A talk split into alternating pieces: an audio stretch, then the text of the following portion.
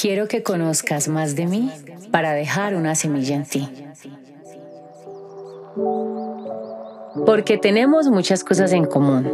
Sueños, metas, proyectos de vida, miedos, alegrías, tristezas, debilidades, inseguridades, frustraciones y muchas cosas más he creado este espacio.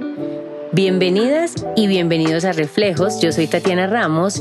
Quiero que conozcas un poco más de mí para dejar una semilla en ti.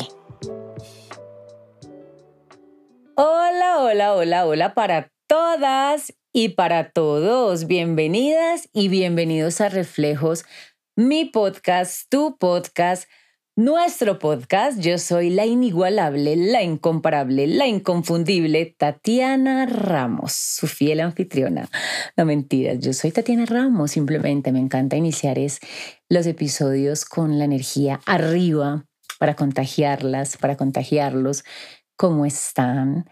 Quiero iniciar diciéndoles gracias, gracias, gracias por ser parte de este espacio por compartir mis episodios, por compartir este podcast que cada día grabo de la manera más real, más auténtica y más sincera. Gracias porque cada día somos más y más aquí en Reflejos Podcast y solo quiero decirles gracias y gracias. ¿Cómo están? ¿Cómo va la semana?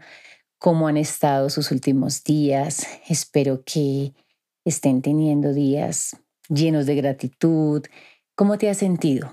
Tranquila, llena de plenitud, experimentando despertar, dándole gracias a Dios, al universo, a la vida por absolutamente todo.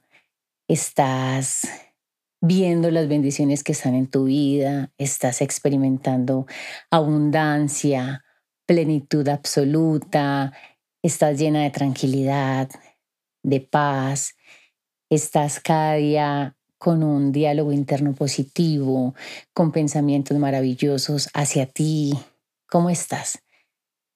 O tal vez estás, no sé, pasando días grises, te sientes un poco baja de nota, desmotivada, quejándote por todo, tal vez te despiertas y no te sientes llena de gratitud por, por tu vida, por el cielo, por tu desayuno, por tu cama calientica, por tu trabajo, sino que al contrario todo lo ves oscuro, tal vez estás llena de preguntas sin respuestas, te sientes un poco estancada o estancado, te sientes confundida, sientes que no sabes por qué te está pasando eso para qué te está pasando eso y no has tenido tal vez los mejores días de tu mes, de tu semana. Ha sido un año difícil para ti. ¿Cómo te sientes? ¿Te has tomado el tiempo de preguntarte si te sientes tranquila, satisfecha, contenta contigo misma o contigo mismo? Si tal vez ahí mientras me escuchas dices, Tati, han sido los peores días, te voy a decir que mm, no solamente es tu vida, siento que de por sí el ser humano eh, está lleno de subidas y bajadas. Tenemos emociones un día muy positivas, otro día tal vez un poco negativas, un día estamos alegres, satisfechos y otro día queremos quejarnos y vemos lo malo todo el tiempo. Entonces, primero, quiero que estés tranquila y tranquilo. No solamente se trata de ti, no solamente se trata de tu vida. A veces pensamos que solo somos nosotros y no, el mundo está lleno de eso. Lo importante es que en esos días guardes la calma, guardes la quietud, pero que no ignores, que empieces a ser más consciente de cómo quieres vivir tus días, de cómo puedes dedicarte tiempo para que encuentres esas respuestas, esa quietud, esa tranquilidad, porque se trata de tu vida. Y lo menos que puedes hacer es regalarte días de satisfacción contigo misma o contigo mismo. Lo menos que puedes hacer es decidir vivir una vida llena de, de tranquilidad. Te lo mereces. No tiene sentido que sigas viviendo así abatida, llena de, de no sé, de, de, de ese desasosiego, de esa incertidumbre, de esa cosita que siente uno ahí en el corazón que nada lo sacia, que nada lo calma. Y quiero que tengas presente que Dios está ahí contigo, no estás sola, no estás solo. Dios está ahí siempre acompañándonos, aunque no veas la respuesta, aunque no veas el sol, aunque no veas lo que quieres ver, aunque los días pasen y todo siga siendo oscuro, sigue orando, sigue creyendo en Dios, si crees en Dios, sigue creyendo en que el universo te va a dar eso bonito. Recuerda que depende también de lo que le estás dando a los demás, cómo estás actuando con los demás cómo estés actuando con tu familia, con la gente que amas. Porque cuando no crees en Dios tal vez dirás, bueno, y entonces en mi caso que no creo en Dios, ¿qué? Tus acciones van a darte eso que tanto buscas. Porque digamos lo que digamos, recibimos lo que damos.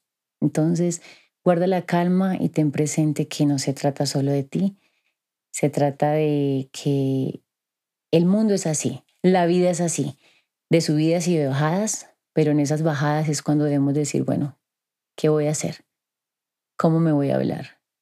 ¿Cómo voy a hacer que este día gris se vuelva un poco soleado? Depende de ti. Entonces, ánimo, ánimo que vamos para adelante, para adelante. Eso es lo que yo hago cuando tengo mis días grises. Eso es lo que yo hago cuando tal vez pasa algo en mi familia que no me pone tan feliz. Y siempre trato de mantener positivismo, para que se me vuelva un hábito y sobre todo creer en Dios, creer que Dios tiene el control y que las pruebas que vivo lo que están haciendo es dándome un aprendizaje, una enseñanza y haciéndome una mujer más valiente, más fuerte y trabajando en eso que yo sé que debo mejorar de mí. La semana pasada no tuvimos podcast. Estuve acompañando a un amigo mío en una cirugía muy importante Siento que su vida marca un antes y un después después de esta cirugía. Era una cirugía crucial. Y yo aplico la empatía. Entonces quise ponerme un poco en sus zapatos y quise acompañarlo en estos días. Estuve todo el día en la clínica hasta que salió su cirugía y todo el tiempo estuve muy pendiente porque es un amigo muy importante para mí, al cual amo y, admiro muchísimo, lo admiro más que nunca. Y tuve días donde, wow, durante esos días en la clínica, en los pasillos, yo oraba y le decía Dios, Dios, gracias por mi salud. Oraba por esas personas que estaban en cada habitación, esas familias que veía con esa cara de tristeza, esperando ahí en esa sala de, de cirugía donde salen los médicos a decir, la cirugía salió bien, el paciente falleció. Uf, qué momento tan difícil, pero es ahí cuando dices, Dios mío, Permíteme agradecerte por todo, por absolutamente todo, porque no podemos normalizar absolutamente nada de lo que Dios nos da, las bendiciones que Dios nos da. Entonces, la verdad, a pesar de que fue un momento de mucha espera, donde uno practica mucho el arte la paciencia, de la espera, cómo vas a esperar, qué te vas a decir en esas horas, ve a esas familias, fue muy bonito porque Dios me permitió estar ahí pegadita de él, orando por mi amigo, por su familia y claramente estar ahí orando por los demás y, y, agradeciendo por mi vida, por mi salud, por absolutamente todo. Entonces estuve un poco ausente por eso, pero ya estoy aquí. Eh, durante esos días, claramente después de que pasó lo de la cirugía y todo, quise que este episodio fuera de preguntas y respuestas hechas por ustedes, mis seguidoras en Instagram. Si no me siguen en Instagram, mi Instagram es arroba Tati Ramoso, por si me quieren seguir. Ahí también subo contenido espectacular de mi estilo de vida, maquillaje, cuidado de la piel. Y voy a responder varias de esas preguntas. Seré lo más sincera. Eh, este episodio ya siento que va a ser largo, pero sé que les va a dejar una enseñanza en el corazón a cada una y a cada uno. La primera pregunta que me hicieron o con la que quiero arrancar fue, o es, perdón, ¿cómo empezaste en la actuación y qué tan difícil fue para ti? Bueno, yo siento que la actuación era una de mis pasiones y de mis talentos ocultos. No todos los seres humanos tenemos la bendición de saber qué queremos hacer con nuestra vida, de saber qué dones y talentos tenemos desde que nacemos o a temprana edad. Siento que yo he sido de esas mujeres que tal vez ha tenido muchos talentos, muchos dones y he tenido múltiples pasiones, que esto me parece maravilloso. Anteriormente lo veía súper mal porque eso me confundía muchísimo, pero después de un curso de marketing que me hice me di cuenta que es una bendición tener tantos talentos y tantas cosas que te gusten a la vez. Solo que la vida y tú misma, si te tomas el tiempo de conocerte, vas encaminándote.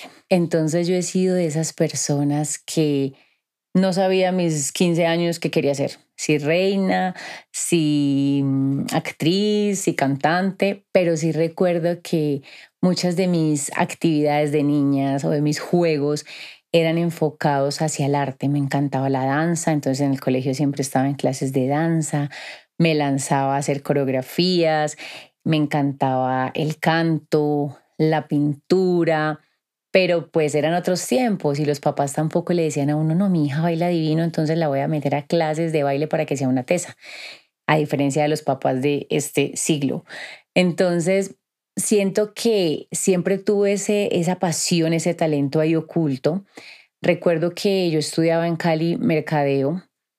Cuando yo veía muy buenos días, yo decía, yo algún día quiero estar sentada en ese sillón con J. Mario. Para los que de pronto no saben o me escuchan de otros países, J. Mario es un presentador, o era un presentador, perdón, que tenía un, un programa o conducía un programa que se llamaba Muy Buenos Días, un programa matutino, un programa de la mañana. Y yo decía, yo voy a estar ahí sentada con J. Mario y él me va a entrevistar porque yo quiero que J. Mario me entreviste y hable acerca de mis talentos y yo estar ahí porque yo sé que voy a estar ahí. Y yo lo logré, yo lo logré porque recuerdo que estuve dos veces en Muy Buenos Días de invitada para esos días acaba de grabar, creo que Sala de Urgencias o La Ley del Corazón, son producciones colombianas. Y la verdad, para no adelantarme, siento que el entrar a la actuación, el entrar ya a una producción como tal, no es nada fácil. Siento que para mí fue muy difícil. De hecho, les voy a contar rápidamente. Mi primo que se llama Johnny Ramos, estudió en la Casa del Teatro Nacional, yo ya vivía en Bogotá. Yo cuando estaba en Cali, que les cuento que veía este, este programa y decía, quiero, quiero, quiero, en plena mitad de la carrera dije, me voy para Bogotá, quiero estudiar actuación, quiero, quiero, quiero, y me vine para Bogotá. Tomo la decisión de venirme a Bogotá. Recuerdo que yo llegué un 7 de febrero del 2010 a Bogotá y el, eso fue un domingo y el lunes ya tenía todo pago para entrar a una escuela de actuación. Y la verdad me sentí bien porque sin haber nunca estudiado actuación me di cuenta que tenía talento, mucho talento y me encantaba, pero no es suficiente. En la televisión no es suficiente con el talento. Es de conexiones, es de muchísimas cosas. Y recuerdo que mi primo empezó a trabajar en Tu Voz Estéreo que es una producción o es una, un programa donde contaban casos de la vida real. Y resulta que a Johnny se le pierde el teléfono y me dice, te van a llamar a tu teléfono, yo vivía con él, porque eh, tengo llamado de grabación. Siempre que vas a grabar una novela, te hacen llamado el día anterior o la mañana tu llamado de grabación es a las 7, a las 10. Bueno, eso depende de la escena, de, de la novela, de todo. Recuerdo que lo llaman y me le dicen como, me dicen a mí, perdón, como, hola, mira, es que estamos buscando a Johnny, pero pues eres una mujer. Y yo, sí, claro, no te preocupes, soy la prima. Él perdió el teléfono, pero sí, eh, ya te lo paso. Entonces el chico eh, me dice, bueno, dale. Antes de yo pasarle el teléfono a mi primo, se me alumbra el bombillo y le digo yo, yo también soy actriz, solo que ustedes nunca me han dado la oportunidad a mí de actuar, yo mando hojas de vida y nunca ni me miran. Y de una recuerdo que el chico me dice, ah, sí, vea pues, no sabía. Mira, hagamos una cosa, mándame tu hoja de vida a este correo y bueno, ahí te chequeamos. Y yo, ah, bueno, gracias. O sea, como que era la oportunidad, era la oportunidad y a veces esas oportunidades llegan así y hay que aprovecharlas. Entonces como que estaba muerta del susto porque en la actuación se ve mucho el no, no, no, no, te dicen mucho el no, te traumas literal, te bajoneas, dejas de creer en ti, a veces quieres tirar la toalla, pero en ese momento no sé, como que se me alumbró algo en el corazón y me dijo como, dile que tú estudias actuación y que eres la prima y que tú quieres audicionar. Y de una se lo dije y él de una muy querido me dijo, listo. Creo que se llamaba Alejandro, me dijo, listo, mándame tu hoja de vida aquí y dile a tu primo que mañana tienes llamado a tal hora, ta, ta, ta, ta, ta. O sea, mi primo Johnny. Yo listo. Mando la hoja de vida y a los dos días exactamente me llaman para castear, para hacer mi casting y efectivamente empiezo a grabar en Tu Voz Estéreo. Tu Voz Estéreo es un programa porque es para principiantes, es para todos los que queremos empezar en el mundo de la actuación y es perfecto porque ahí claramente hay talento, pero es como la escuela, es la escuela que, que todos los actores deberíamos pasar. Y bueno, yo como una actriz más empecé en tu voz estéreo, feliz, me iba divino. Después de tu voz estéreo, pasé a La Ley del Corazón, a Sala de Urgencias, grabé también una producción en Fox Televisión, grabé en Sin Seno Si Hay Paraíso, grabé después en Lalas Spa, que fue donde tuve una participación mucho más grande. Hice casi 20 capítulos, eso fue justo acabando la pandemia o iniciando la pandemia que terminamos de, de grabar. Pero si yo les soy sincera a ustedes, empecé a darme cuenta que la actuación no dependía 100% de mí. La actuación depende de tu talento, de tu perfil físico, depende de un director, de un productor, de un jefe de casting, de una infinidad de personas donde cuando casteas empiezas a sufrir, por así decirlo. Y eso era algo que me pasaba mucho. Empezaba a sufrir porque hacía el casting, pensaba en eso día y noche, no dejaba que las cosas fluyeran. Y empiezas como, ¿por qué no me han llamado? ¿Por qué no me han llamado? Habían más actores tesos. ¿Yo por qué no estoy en esa lista de actores tesos? ¿Por qué no me han llamado? ¿Por qué no me han llamado? Empiezas a dudar de ti impresionante porque cuando vas a un casting y te encuentras con actores súper reconocidos, tú sientes como que, ah, ¿Será que yo sí voy a poder lograr estar ahí? ¿Será que sí me van a elegir a mí? Además, porque en la actuación siempre te dicen como, mira, nos encanta tu casting, eres súper buena, pero queremos un actor reconocido. No, nos encanta, pero la verdad es que estamos casteando a esta otra chica que lleva, no sé, 20 producciones antes que tú. Y eso a ti te afecta el autoestima, te afecta tu credibilidad, afecta tu talento. O sea, en mi caso, que era un poco más débil de mente, porque cuando una persona es de mente fuerte, cuando una persona aprende a tener esa conciencia de que esto es normal en este campo o en este mundo de la actuación, simplemente dice, no pasa nada, sigo para adelante y lo que sigue, sigo para adelante y lo que sigue. Pero eso a mí me bajoneaba muchísimo y empecé a darme cuenta que dependía de muchos filtros, de muchas personas. Y en ese proceso, en esos días, cuando también llega la pandemia y nos encierran, empiezo también a identificar y a darme cuenta y a sentir en mi corazón que tal vez la pasión que sentía por la actuación no era en realidad una pasión. Porque cuando tú sientes pasión por algo, tú sientes que es un intenso y profundo interés lleno de amor por algo en particular ya sea por una actividad, por un tema, por una cosa, por un hobby o por una persona. Entonces, cuando tú sientes pasión por algo, pueden presentarse todos los obstáculos que tú sigues para adelante y tú no renuncias, tú dices, no me importa, no me importa, esto me apasiona. Y la actuación es una carrera muy linda, de mucho respeto, es una carrera de demasiado trabajo, pero es muy intermitente. Hoy tienes una producción, ganas súper bien, al otro día no lo tienes. Por eso siento que también hay muchos actores hoy en día que están eh, sacando su producto, sacando por otros lados eh, diferentes o, segundes, o segundas fuentes de ingreso, perdón, porque no se puede vivir 100% de la actuación. Hay que tener mucho coraje para mí, mucho perrenque para tú seguir ahí insistiendo, insistiendo y que te den ese reconocimiento, ese respeto que mereces o que merece una persona para estar allá, que no te traten de una manera fuerte, porque a mí me fue muy bien, gracias a Dios, pero también veía cómo a veces eh, las maquilladoras de las producciones, las de vestuario, eh, cuando llega eh, un actor reconocido, entonces súper chévere, cuando llega uno no tan reconocido como que chévere, cuando llegan los extras como que, como que ahí, entonces se nota un nivel de elitismo, un nivel de selectividad, es pesado, es un mundo pesado, pero es un mundo también muy bonito, donde siempre y cuando tú llegues de una manera muy profesional, muy respetuosa, que eso es lo que yo siempre de hacer, yo decía, bueno, ¿cómo voy a hacer yo para que esos actores de peso, porque siempre me tocaban compañeros, actores súper reconocidos, súper profesionales, súper tesos, yo decía, ¿cómo hago para que estos actores me respeten a mí y no me vean como la nueva, como la nueva? Lo menos que yo podía hacer era llegar con mi letra aprendida, muy profesional, muy puntual y que ellos sintieran que estaban trabajando con una niña que llevaba ya mucho tiempo. Y la verdad siempre me fue muy bien, gracias a Dios. Pero sobre el tiempo me fui dando cuenta que sentir pasión implica esa conexión emocional fuerte y ese compromiso apasionado por hacer eso. Que aunque te cierren la puerta, te digan no, no, no, tú sientas ese, ese deseo de seguir, de seguir, de hacer teatro, así te paguen nada, de, de, de hacer muchos castings, de invertir tiempo, de invertir dinero en esos castings, así te digan que no, que no.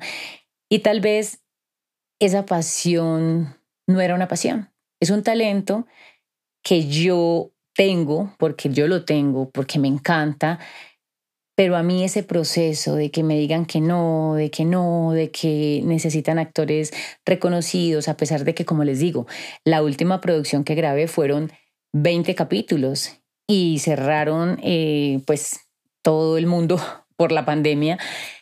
Y ahí inició mi marca y mi evento que se llama Reflejos. Empecé a hacerlo de una manera virtual y cuando yo empiezo a amar reflejos y a entregarme en cuerpo y alma, a sentir esa pasión, esa fuerza que me impulsaba a hacer lo mejor para que mi evento virtual fuera espectacular, a darme cuenta que todo dependía casi 100% de mí y empecé a ver resultados y empecé a superar esos obstáculos que se presentaban haciendo mi evento de maquillaje y de cuidado de la piel y empecé a encontrar esa satisfacción de saber que yo tocaba esta puerta, se me abría, que esta se me cerraba, pero que esta otra se me daba y empecé a darme cuenta que todo, casi todo podía depender de mí, que yo podía crear algo por mí sin tener que escuchar siempre un no, un no, un no, dije, amo esto y me quiero quedar aquí. Entonces empecé a ver la actuación como algo espectacular, de mucho respeto, donde si mañana me tocan la puerta para estar en una producción o en algo, no voy a decir que no, pero dije, definitivamente quiero seguir aquí, porque siento que esto sí puede depender de mí. Esto no es algo donde me van a decir, no nos gusta, no nos gustas. Claramente es un riesgo eh, lanzarte eh, en ese momento a reflejos, a mi evento, porque podía no gustar el formato, pero todo lo que salió de esta cabecita, todo lo que empecé a crear, empezó a tener aceptación de las mujeres, empezó a tener esa, esa, esa respuesta positiva de Tati, nos encanta tu evento, nos encanta tu energía, nos encanta lo que enseñas, nos encanta lo que transmites, nos encanta los regalos que nos dan. Entonces dije, aquí me quiero quedar. Entonces, la actuación me encanta, me fascina. Tengo talentos, claro que los tengo, tengo dones, claro que los tengo, pero la pasión siento que no es más grande que mi evento que crear marca no es más grande que, que lo que siento en este momento. La verdad, la pasión es algo profundo, algo intenso que va más allá de tus miedos, de tus obstáculos, de las respuestas negativas y de la cantidad de puertas que se te cierran. Siento que es un compromiso y una conexión emocional donde tú no sientes en muchas ocasiones que estás trabajando, sino que sientes que te estás divirtiendo, sientes que estás amando lo que haces. Entonces, en mi caso, siento que por eso no me seguí enfocando en eso, porque era mucho el dinero que invertía, era mucho el tiempo que invertía y a veces no obtenía lo que quería. Y sé que los seres humanos en muchas ocasiones queremos respuestas inmediatas, queremos un sí ya y es de probar mucho. Pero cuando hay pasión no te importa nada de eso. Entonces, por eso siento que mi pasión se fue como enfocando hacia, hacia otro lado, perdón. Entonces, si tú tienes múltiples pasiones, tienes múltiples talentos, tienes tal vez dos o tres dones, no te preocupes, deja que Dios y que la vida te vayan encaminando. Aprende a sentir dónde está esa pasión. Puede encantarte tal vez cocinar, puede encantarte tal vez eh, coser o diseñar, puede encantarte tal vez, eh, no sé, bailar, pero hay algo, una de esas tres o cuatro que tú dices aquí, esto me encanta y la vida te va a empezar a dar esas respuestas donde te va a confirmar que por ahí es que por ahí es. Pero no te sientas mal. Si tienes múltiples pasiones, si sientes que te gustan muchas cosas, si sientes que no sabes de qué agarrarte, y es que me gusta esto y es que me gusta esto, la vida te va diciendo por dónde es. A mí me encanta cocinar y cuando yo publico mis recetas en Instagram, les encanta, pero siento más pasión por compartir, servirles enseñarles a las mujeres a cuidar su piel, a ser femeninas, a maquillarse lindo, a no ser dependientes de muchas cosas. Siento mucha pasión por hacer este podcast, entonces siento que también la vida me ha ido como encaminando a donde yo quiero llegar.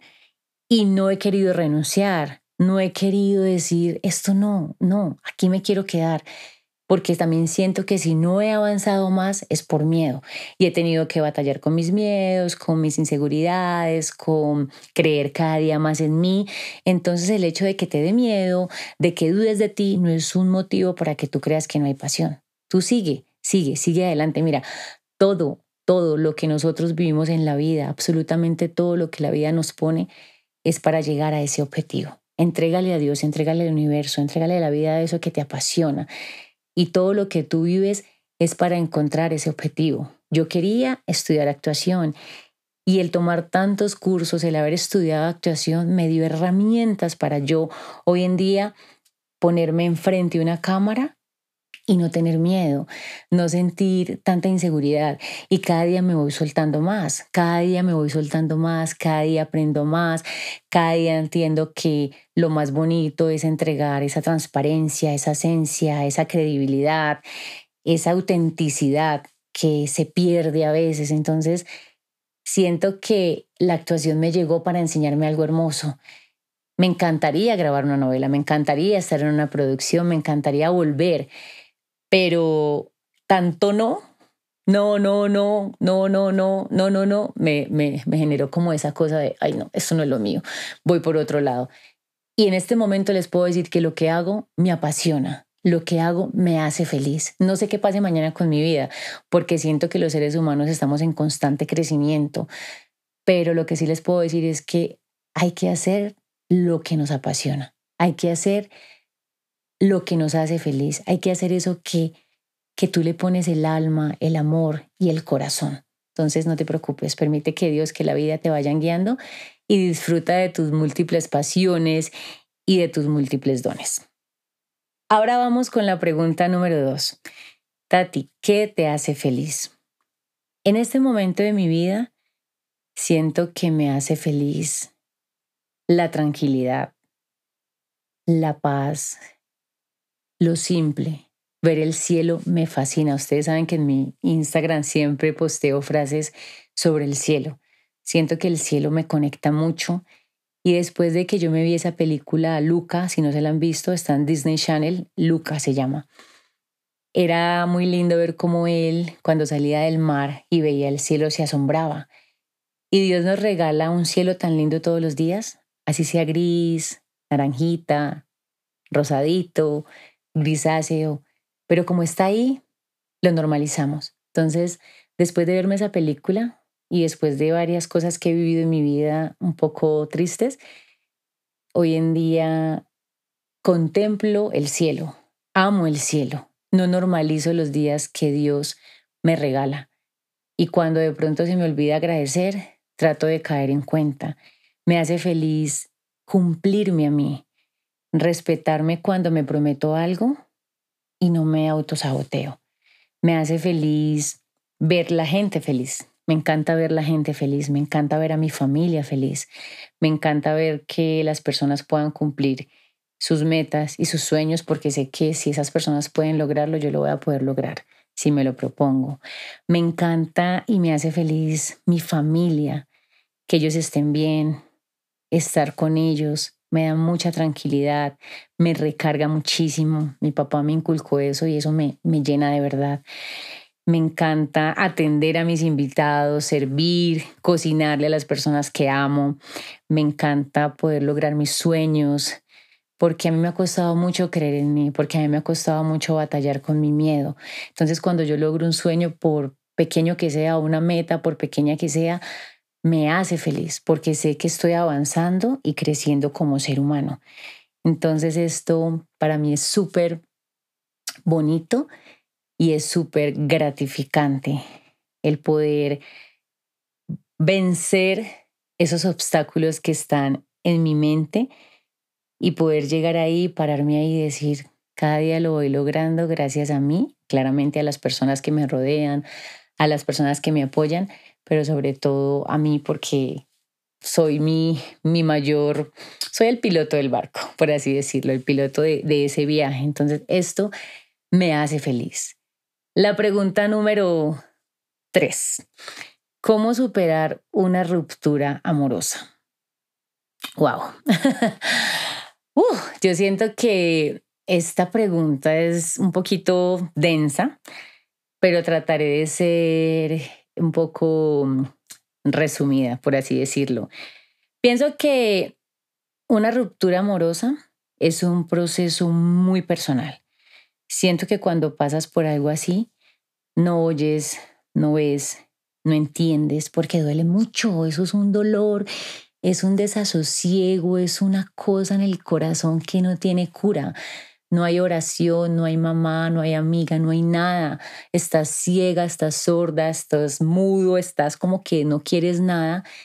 Y yo me puedo quedar aquí dándote miles y miles de consejos, pero tu proceso es tuyo. Tu, tu, tu dolor es tuyo. Y tal vez lo que me funcionó a mí no te funcione a ti. Una relación, por tóxica que sea, al dañarse, o al acabarse o al destruirse, duele por todo el daño que nos hicimos mutuamente. Una relación, por sana que sea, duele porque vivimos momentos maravillosos y qué pasó, porque se acabó. Entonces siento que primero es aceptar que se acabó, es aceptar que el ciclo terminó, es aceptar que aunque nos quedemos años y años, cada uno de nosotros siente en el corazón cuando una relación no va más. Cada uno de nosotros siente en el corazón cuando no estamos siendo amados y respetados o cuando no estamos amando y respetando a la persona.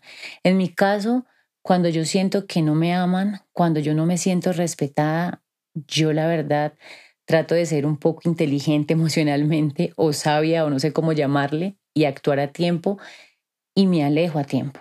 Me alejo aunque me duela el corazón, porque yo siento que ningún ser humano, ni hombre ni mujer, debe mendigar amor y debe denigrarse.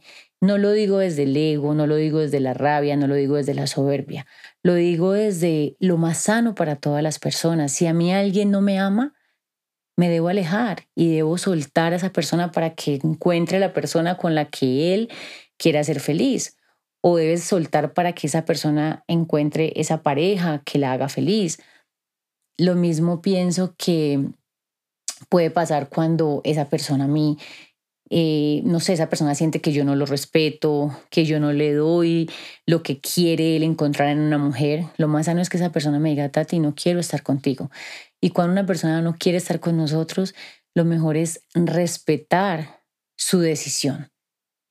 Yo pienso que en mi caso, yo para superar una ruptura amorosa, encontré respuestas en buscar el silencio, encontré respuestas sanas en no hacer lo que todo el mundo hace, tratar de fingir que estoy feliz, tratar de irme de fiesta, tratar de al otro día ya tener otro novio, tratar de eh, actuar de que nada pasa, no. Hay que aceptar ese dolor, hay que vivir ese dolor. pero no significa ir a escuchar rancheras, ir a tomar, ir emborracharme, no, es buscar esa, esa, esa tranquilidad que va a llegar, pero se va a demorar. Te va a pasar a ti a todos los que amamos, a todos los que le dedicamos años y tiempo a una persona esperando tal vez el hogar soñado, que la relación salga súper bien. Entonces, lo primero que debes hacer es simplemente aceptar y darte ese tiempo de que sane la herida, de que sane la herida, no ponerte que me voy a vengar, que le voy a hacer lo mismo que me hizo. Yo no soy una mujer que cuando a mí alguien me es infiel, yo también le soy infiel. No, yo soy una mujer que cuando corto de raíz, corto de raíz. De raíces de raíz. Suegra, cuñada, primos, tíos, porque estoy buscando mi sanidad y mi tranquilidad. No soy una mujer que está abriendo Instagram falsos para ver la nueva novia de mi ex y ver cómo se viste y ver cómo y ver. No soy esa persona. No soy esa persona. Miren, yo tuve mi primer novio. Yo me acuerdo que él me montó los cachos cuando yo era una niña. Y me acuerdo que esta china, llamada Caterine, se hacía una línea de gato como color miel o color café, yo no me acuerdo. Yo no me sabía ni maquillar y yo me acuerdo que yo cuando la vi a ella y me pareció también tan bonita, me generó como ese trauma y yo me quería hacer la línea de gato para que él me volviera a buscar a ver si por medio de la línea de gato este hombre me decía, ¿te pareces a ella? Porque en ese momento era más inmadura, insegura, quería inspirar lástima, quería que me vieran mal. Hoy en día no. Miren, si yo estoy triste, y me encuentro, no sé, a mi ex suegra y me ve triste y va y le dice a mi expareja, está triste, no me importa porque estoy triste. Si me ven feliz es porque en realidad estoy feliz, no porque estoy fingiendo ser feliz. Entonces yo creo que una ruptura amorosa es de aceptar es no tratar de actuar ni de fingir, es vivir tu duelo, es alejarte si es necesario para buscar tu paz y tu tranquilidad, es no abrir Instagram falsos, es no averiguar su vida, es no empezar a buscar esa gente chismosa, esas amistades que no aportan, es buscar tu refugio en tu paz y en tu tranquilidad para sanar que si saliste de fiesta un día, digan, la vimos de fiesta y estaba rumiando, estaba feliz, porque en realidad estabas tranquila y feliz, no porque estabas fingiendo o estás compitiendo cuál de los dos está mejor.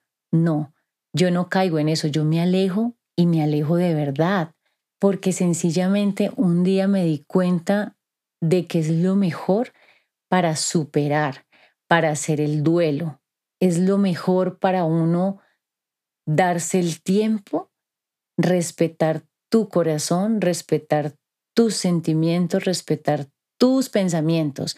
Así esa pareja termine contigo hoy y a los 15 días esté ya saliendo con otra. Eso duele. Yo lo viví. Yo lo viví. Pero a la hora de la hora dices, ese es el proceso de él y te das cuenta que esos que te montaba cachos tal vez desde antes, que miraba a esa nueva chica desde antes, la gente empieza a hablar, la gente te quiere contar, pero tú, si no lo permites, la gente no lo hace. Yo a mis amigas les he dicho, si me vas a contar algo de esta persona, no me cuentes, trágatelo y mira a ver a quién se lo cuentas.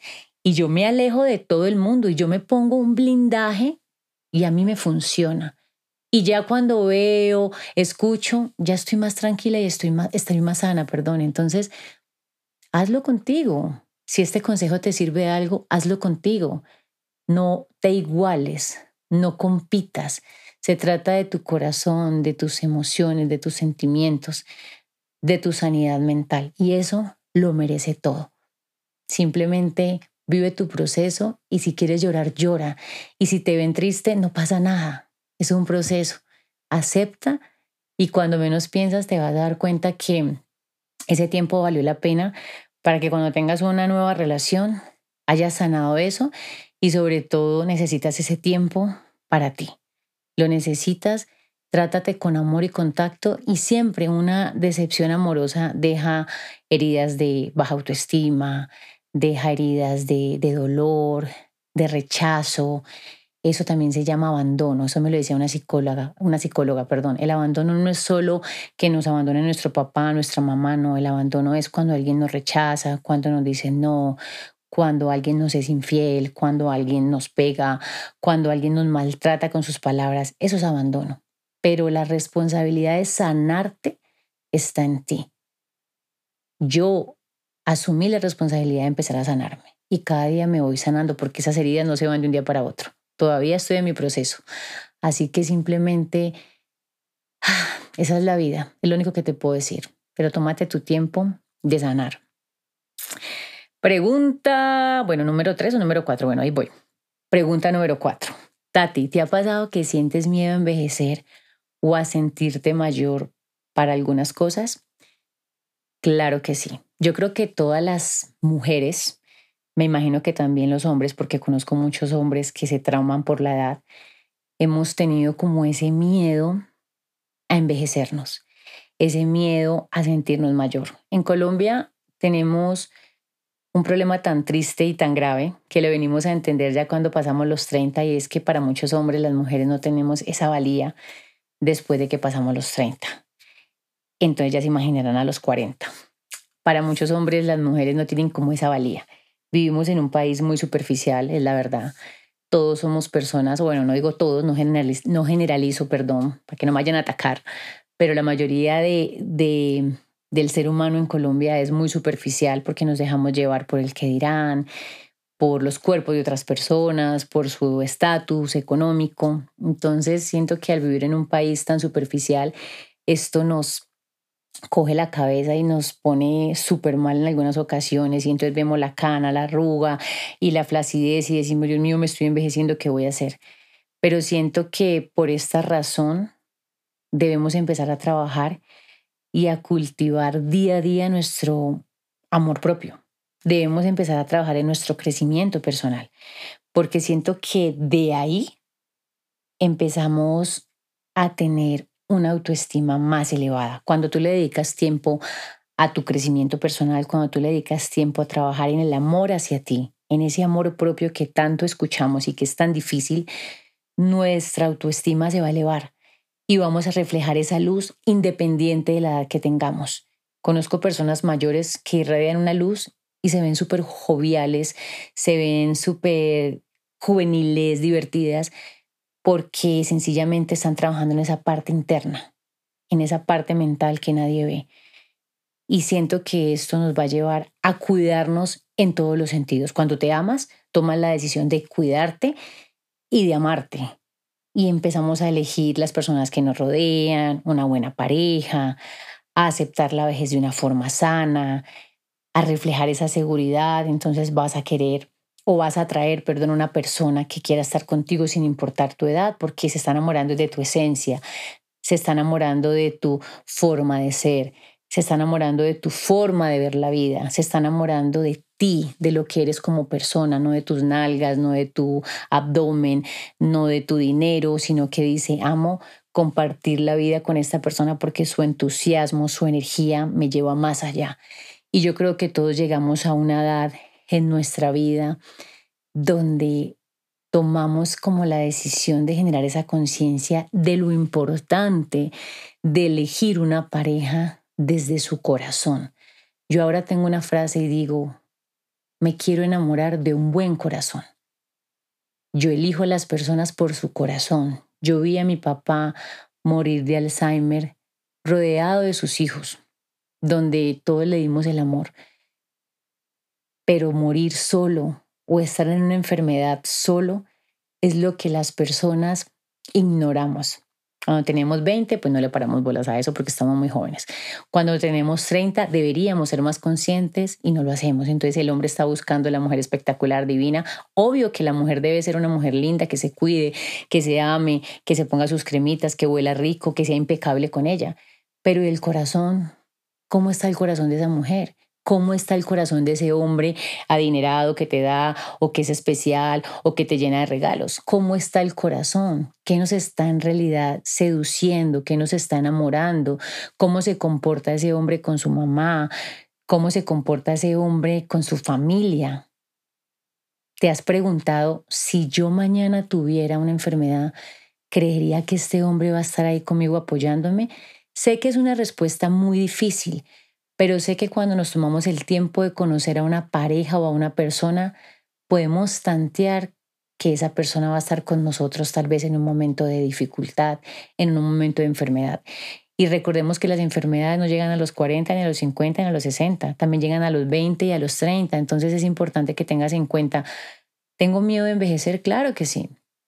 Pero ¿qué voy a hacer para mí o qué trabajo voy a hacer en mí para asimilar esto de una manera sana, donde yo me ame lo suficiente, donde mi edad no me afecte y que si yo tengo una pareja, elija una pareja de un buen corazón que esté en la misma sintonía mía, por si mañana yo caigo en enfermedad, perdón, esta persona esté conmigo hasta el final o que si esta pareja cae en enfermedad o en un momento de crisis, yo esté con esta persona hasta el final, porque no entiendo cuál es el sentido de la vida.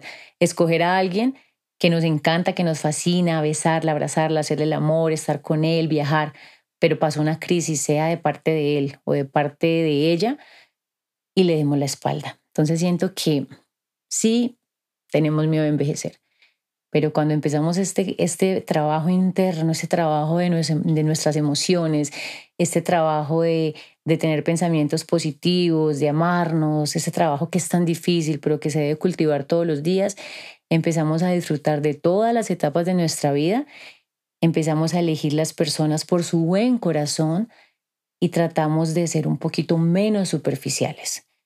Porque yo soy una mujer que a mí me encanta el ejercicio. Yo soy una mujer que me encanta verme linda, que me encanta maquillarme, que me encanta vestirme hermosa para mí y para mi pareja.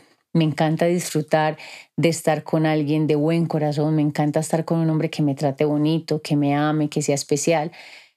A mí eso no me hace una mujer superficial. Me hace una mujer que, que se ama, que se quiere. Pero estoy segura que yo podría tener todo eso y tener un mal corazón.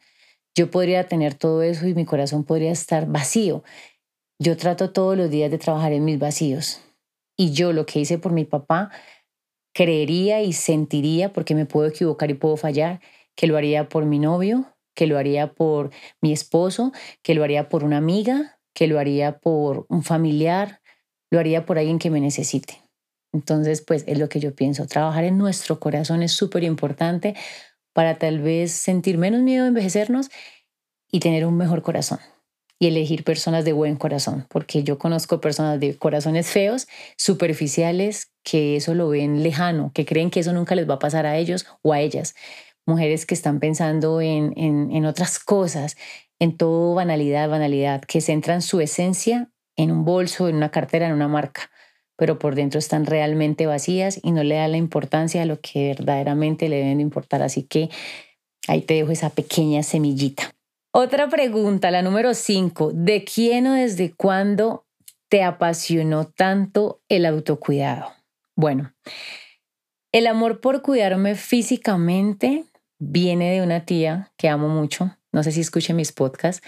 Se llama Karina. Mi tía Karina desde niña me inculcó, primero haciéndolo, ella desde su ejemplo, yo veía cómo se cuidaba, ella es médico fisioterapeuta, entonces se cuidaba muchísimo su cuerpo, su piel, en ese entonces con productos muy naturales y ella siempre me decía, mi amor, tú tienes que hidratar mucho tu piel porque la piel es de mucho cuidado, tú eres morenita, entonces hidrata como tus codos, tus rodillas para que no te pongas, te pongas Rusia, me decía, me decía cuando uses maquillaje, no uses cualquier maquillaje en tu cara, usa maquillaje bueno, me decía, labial sí puedes usar cualquiera, me recuerdo que decía, pero en la carita no te pongas cualquier cosa, mi tía era súper vanidosa, era súper femenina. Yo salía con ella al centro comercial, yo era una niña y todos los hombres eran como, uy, tan linda, tan hermosa. Y ella súper pinchada, además que la verdad mi tía es espectacular, es alta, su nariz es perfecta, ella es hermosa, el cuerpo, todo. Y yo la admiraba por cómo se cuidaba y yo la veía, yo decía, qué bonito como la admiran los hombres, yo quiero ser como ella. Pero siento que desde aquí, sin saberlo, yo empecé a ir cultivando ese amor por cuidarme, porque desde que era muy chiquita hidrato la piel de mi cuerpo, hidrato la piel de mi cara. Mi tía me enseñó muchísimo ese amor a cuidarme desde la forma superficial, ¿no? Cuerpo, cara, cremitas, maquillaje. Eh, no me maquillaba, nunca me maquillaba desde niña, nunca me maquillaba ni a mis 20 ni a mis 25. Le tenía pavor al maquillaje porque sentía que el maquillaje me iba a envejecer. Pero mi tía me enseñó muchísimo el cuidar mi piel, el lavarme mi cara, el aplicarme mascarillas. Ella me inculcó todo esto que a mí me encanta como mujer que le quiero dejar a las mujeres en su corazón para que se vean lindas, radiantes. Si no les gusta el maquillaje, no importa. Cuídense su piel para que su piel refleje esa luz, se vea luminosa, se vea joven, se vea tersa. Y eso es lo más hermoso. Si te gusta el maquillaje como a mí, créeme que el maquillaje es espectacular y el maquillaje, siempre y cuando lo usemos adecuadamente, siempre y cuando tengamos las mejores herramientas, siempre y cuando lavemos nuestra cara y seamos juiciosas y disciplinadas, el maquillaje no nos va a envejecer. Mi tía me enseñó a quererme y amarme desde este punto de vista. Ahora bien, en mi experiencia con el tiempo empecé a notar que todo ese autocuidado que mi tía me enseñaba, que las piernas, que la hidratación, que las mascarillas, que todo esto, no tenía como ese, esa, ese, ese verdadero significado si yo no lo complementaba con ese autocuidado interno, con ese autocuidado emocional, espiritual y mental, que no había maquillaje que me pudiera cubrir y sanar las heridas que tenía en mi corazón. Empecé a experimentar con los años que yo me maquillaba, pero cuando estaba triste, se notaba que estaba triste, que no había crema que pudiera tapar mis debilidades, que no había crema que pudiera tapar esa inseguridad que había en mí, que no habían cremas que pudiera quitar la tristeza que sentía en mi corazón. Yo hubiera querido haber sido cada día más sabia y más consciente, pero siento que en ese momento en que hice clic y dije, esto no tiene el mismo peso, no tiene el mismo sentido, si no empiezo a trabajar internamente en mí, ahí fue cuando yo dije, quiero combinar este mundo hermoso del autocuidado, de la mascarilla, del maquillaje, de la pestañina, del labial, con amarme, cuidarme, protegerme, cuidar mi alma, mis emociones, mi mente, mis pensamientos. Y un día hice ese alto en el camino y me dije a mí misma, debo ser más consciente de todo.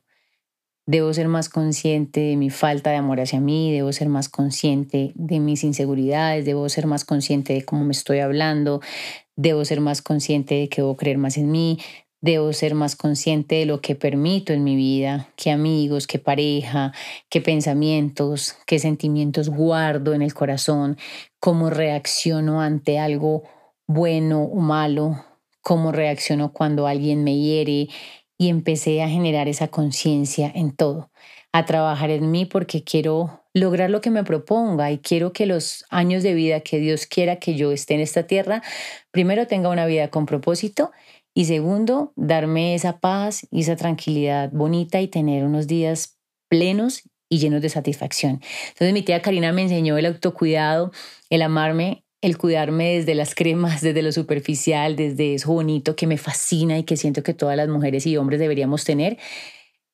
Y yo con los años y con la experiencia lo he ido complementando con el autocuidado interno, con amar, amarme y amar, construir cada día una relación mejor conmigo misma y trabajar en todo lo que no me gusta de mí.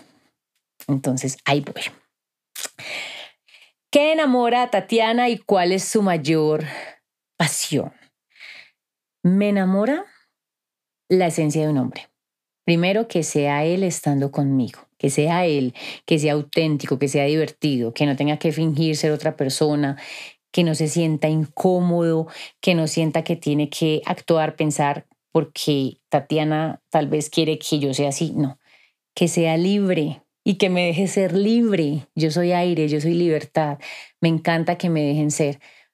Porque cuando uno deja ser a la pareja y esa pareja te deja ser a ti, ambos van a estar felices y todo va a ser maravilloso.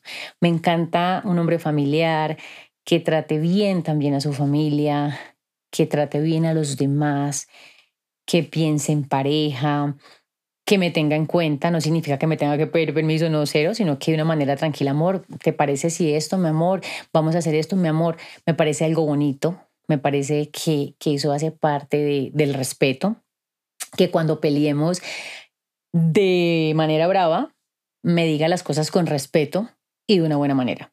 Que se enojó, pero no me habló, ni me gritó, ni me insultó, ni me vació, ni me tocó, ni nada. Me parece que eso me encanta de un hombre, que podamos estar bravos, hablarnos serios o que de una manera tal vez un poquito enojadito me diga, mira, no me gustó esto tuyo, por favor te pido que te comportes o te pido por favor que tengas en cuenta esto, pero que haya ese respeto. Me encanta que sea un hombre de buen corazón. Me encanta que sea un hombre de buen corazón, que le encante la buena comunicación y que la verdad no sé, me ame como yo soy, con mis locuras, con mis defectos, y que me ayude a crecer de una manera bonita, de una manera tranquila, que me diga te apoyo, que me haga sentir que él está ahí para mí, no porque tal vez eh, sin él mi vida deje de existir o viceversa, sino que yo me sienta y que él sienta que yo con él soy mejor persona y que él conmigo es mejor persona, que cuando estamos juntos nos divertimos y me encanta que también sea de buen humor, que me haga reír, que sea chistoso. Y ya está. Y mi mayor pasión en este momento siento que es servir y ojalá ayudar a muchas mujeres, pero que mm, de verdad les pueda dejar una semilla en su corazón, que de verdad mi sueño sea llegar al corazón de muchas mujeres y, y cambiar un poquito sus vidas en este momento siento que esa es una de mis mayores pasiones y que mis proyectos, mi marca Reflejos, eh, tiene ese propósito, servir y ayudar. Esta pregunta me encantó y me fascinó y les quiero decir gracias por ser tan creativas porque a veces me preguntan unas cosas tan simples y tan básicas que la idea era hacer un podcast con estas preguntas y gracias. ¿Qué estás amando y deseando cambiar de ti ahora mismo, Tati?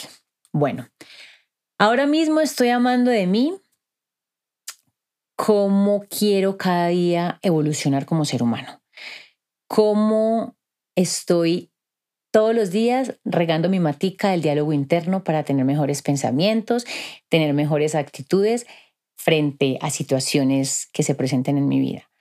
Cómo estoy queriendo cada día, a pesar de que no tenga los días con el mejor ánimo o a veces tenga momentos difíciles, cómo sacando fuerzas de ir al gimnasio, porque la Tatiana hace tiempos, cuando estaba triste, no quería pararse de la cama, no se quería bañar, no quería hacer nada.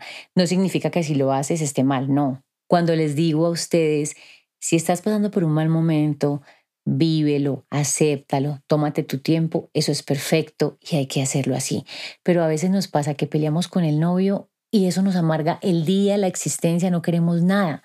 A veces nos pasa que, no sé, nos llegó la tarjeta de crédito por 200 mm, mil pesos más cara, eso nos amarga el día, no queremos nada, miramos mal al esposo, a la mamá, al hijo y se nos amarga el día. Entonces yo anteriormente era muy así, ahora digo, no quiero, quiero que si esto en realidad me pone muy mal, voy a sacar fuerzas porque esto me tiene que dejar una enseñanza y quiero ir a entrenar, no quiero dejar de hacer esas cosas que para mí son importantes por algo que no vale la pena.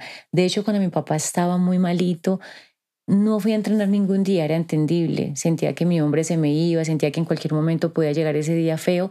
Y recuerdo que el día que mi papá falleció, justo ese día, yo me levanté y yo le dije a Dios, Dios, quiero hacer ejercicio, estoy muy triste. Y Dios me puso como ve y hace ejercicio.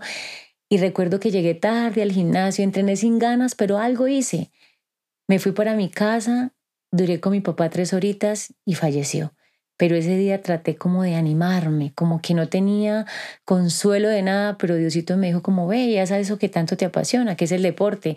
Entonces está bien sentir cuando no tenemos ánimo de nada, pero que no nos quedemos en ese estado todo el tiempo, porque se los digo, porque yo lo he vivido, porque yo estaba ahí. Entonces ahora como que amo estar baja de nota o cuando algo no me sale como quiero, o cuando peleo con mi novio, o que si algo me salió mal, digo, a ver, voy a ir al gimnasio, me voy a hablar bien y voy a sacar fuerzas y voy a comer rico y voy a tratar no estar cagada la risa de pronto, pero de estar mejor, porque sé que eso atrae lo bueno y todo se va a solucionar y vamos a buscar soluciones donde no las vemos. Entonces estoy feliz y amando esta nueva etapa de mí, poder sacar esas fuerzas, poder darme ánimo a mí misma, poder darle ánimo a las personas que amo, tal vez cuando yo no estoy del mejor ánimo, y poder y querer y tomar la decisión de trabajar en mí, amarme e invertir tiempo, dinero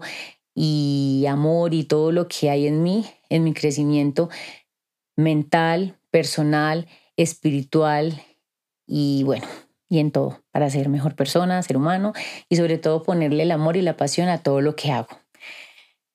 ¿Qué estoy deseando cambiar? Oh my God. Voy a ser muy sincera, como les dije, este va a ser uno de los podcasts más transparentes que he hecho. Y siento que algo que quisiera cambiar de mí es no juzgar tanto y no hablar mal de otros o de otras mujeres. Yo solita, en mis pensamientos, en esos tiempos a solas, un día me dije a mí misma, cuando tú hablas mal de otra mujer, cuando tú juzgas a otra persona, cuando tú hablas mal de otra persona, eso refleja la inseguridad que hay en ti, Tati. Te ves poco atractiva, te ves envidiosa, te ves con baja autoestima y atraemos también eso mismo para nuestra vida. Atraemos que las personas hablen mal de nuestra vida, que nos despellejen, suena feo, pero que se inventen cuentos de nuestra vida cuando ni siquiera nos conocen. Solamente dicen algo o repiten algo que otra persona les dijo y ni siquiera se ha tomado el tiempo de conocerte o de conocerme. Pero eso pasa porque eso estamos haciendo y eso estamos atrayendo. Que la gente haga lo mismo, que especulen de nuestra vida. Cuando hablamos mal de otra persona, me parece que es tan feo porque estamos apagando y estamos perdiendo nuestra propia luz. Estamos diciendo más de lo dañado que está nuestro corazón y de los sentimientos negativos que guardamos en él. Eso dice más de nosotros que lo que podamos decir de esa persona. Es algo en lo que quiero trabajar y aunque es algo difícil y aunque sé que nos cuesta o me cuesta porque sé que a veces caigo en eso y ahora estoy muy consciente de eso, es algo que quiero mejorar de mí porque a veces alguien nos saca la rabia o nos damos cuenta que alguien dijo algo y queremos como caer en esa misma trampa, siento que ya no hace parte de mí, siento que no me gusta ya este hábito y que lo quiero mejorar.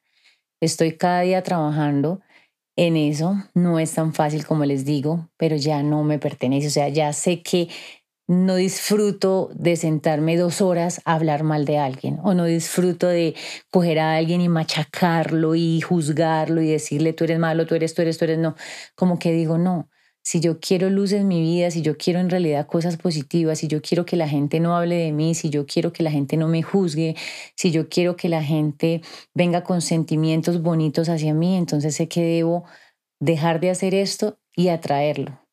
Y sé que así me llegará todo eso que quiero. Entonces es difícil, pero poco a poco estoy trabajando en eso. Entonces siento que esto es algo que estoy deseando cambiar respondiendo a esta pregunta.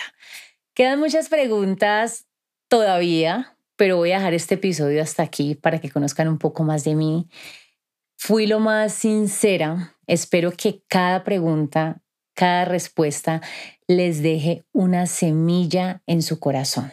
En el siguiente episodio voy a contarles el resto de lo que falta.